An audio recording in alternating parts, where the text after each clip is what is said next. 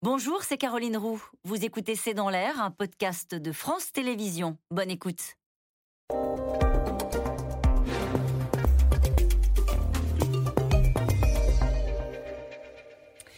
Bonsoir à toutes et à tous, c'est dans l'air l'invité. Je reçois aujourd'hui Shador Javan. Vous êtes essayiste, vous êtes franco-iranienne et vous venez de publier une tribune dans l'Obs de soutien à ces femmes qui manifestent maintenant depuis 13 euh, jours, euh, depuis la mort d'une jeune femme interpellée par la police des mœurs.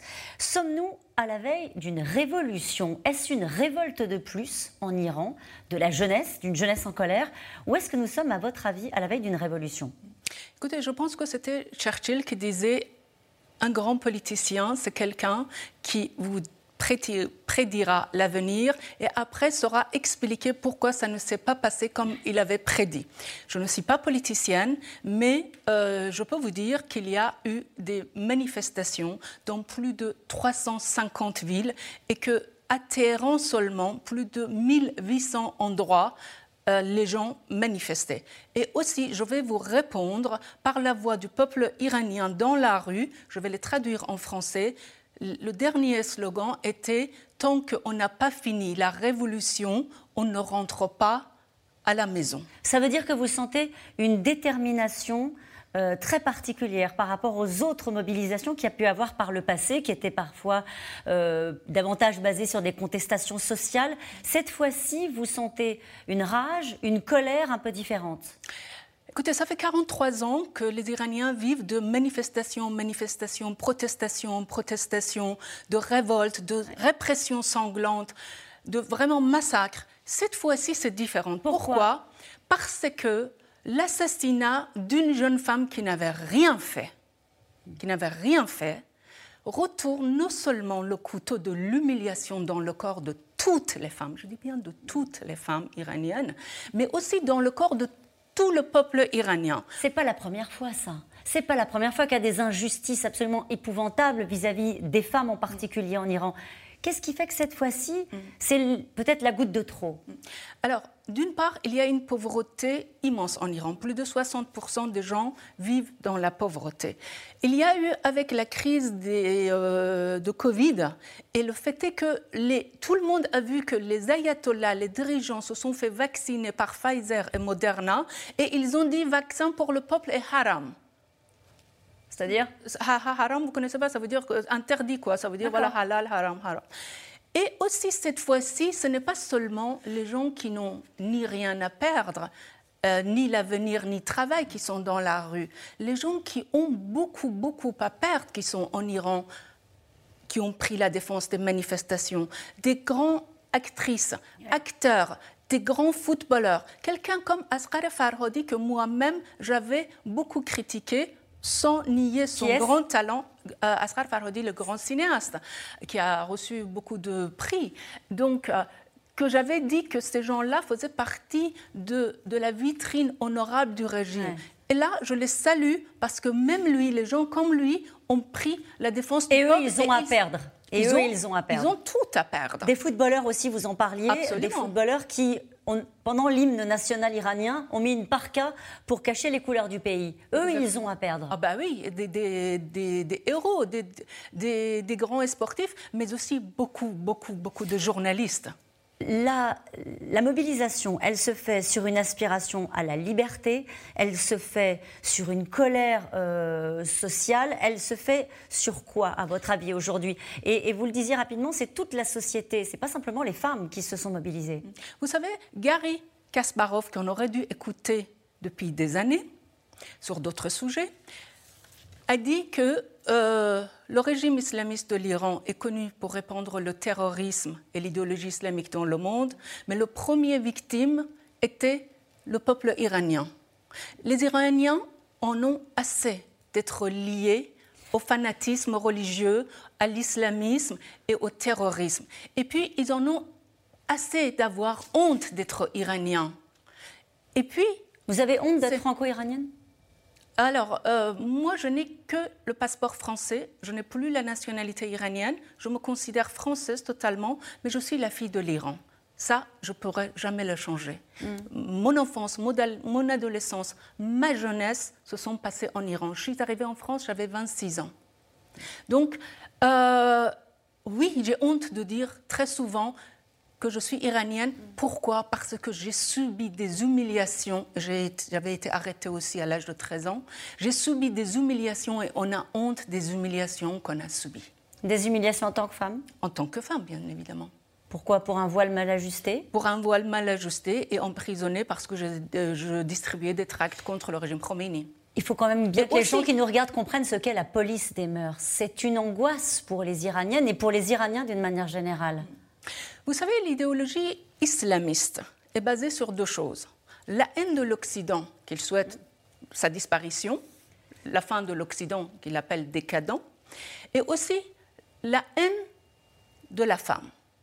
Mais la femme est l'objet du désir sexuel et indispensable pour la reproduction. Sauf que comment cette haine de la femme se traduit? Il transforme la femme en un... Déjà, elle réduisent la femme à son corps, à un objet qui devient l'objet tabou, l'objet haram. Et comment ils vont montrer que la femme est un objet tabou en mettant un voile sur la tête de toutes les femmes. C'est en cela que la... C'est un acte politique. Oui, si vous permettez, c'est très important. C'est en cela que le voile devient l'instrument de l'idéologie islamiste et qui légitime dans les pays islamistes comme l'Iran la répression, les arrestations aléatoires.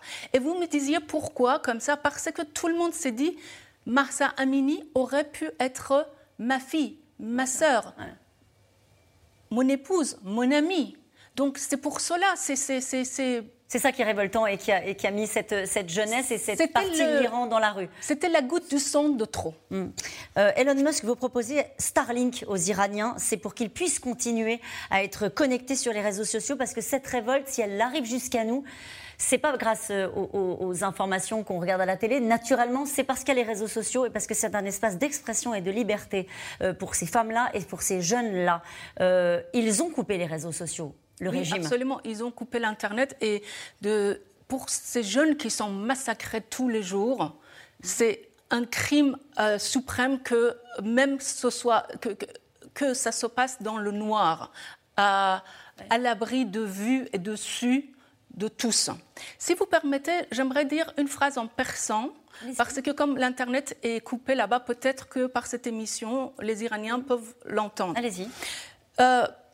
من میخوام بگم من شهردخت جوان هستم میخوام بگم که هجاب فقط یک مسئله پوشش مو نیست فقط c'est la même chose que je dis par rapport au voile. En... Vous voulez que chaque phrase je le traduise? Non, mais l'intention, il faut que vous disiez voilà, ce que vous dites. Voilà, voilà l'intention, c'est que je veux dire que le voile n'est pas seulement euh, en Iran un sujet de la liberté de de se vêtir. C'est l'instrument qui légitime la répression aléatoire. Qu'est-ce qu'elles attendent de nous? Mais je ne l'ai pas dit en persan.